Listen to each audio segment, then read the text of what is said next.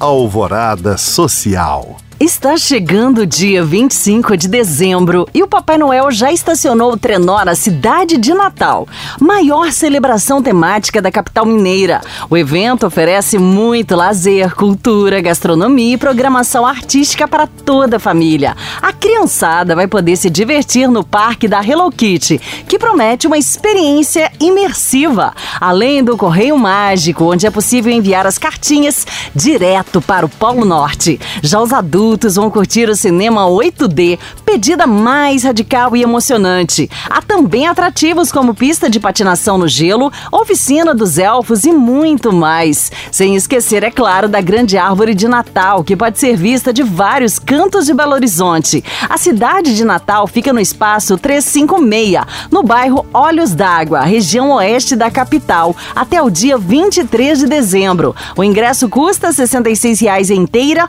mas estudantes, pessoas com deficiência e idosos pagam meia entrada. Mais informações no Instagram, arroba na cidade BH viver uma experiência interativa e ainda contemplar as obras de Juan Miró, um dos principais nomes da arte mundial. Esse é o objetivo da exposição O Jardim das Maravilhas de Miró, que estreia neste fim de semana no Pátio Savassi. Indicada para todas as idades, a mostra reúne obras do artista catalão com poemas do dramaturgo espanhol Rafael Alberti, dividida em sete ambientes como Fonte das Cores, Sintonia com o Cosmos, e infinito criativo. O circuito promete estimular diversas sensações e reflexões no público. A exposição O Jardim das Maravilhas de Miró ocorre entre 10 de dezembro e 12 de janeiro no piso L3 do Pátio Savassi. O ingresso custa 40 reais inteira, mas estudantes, idosos e pessoas com deficiência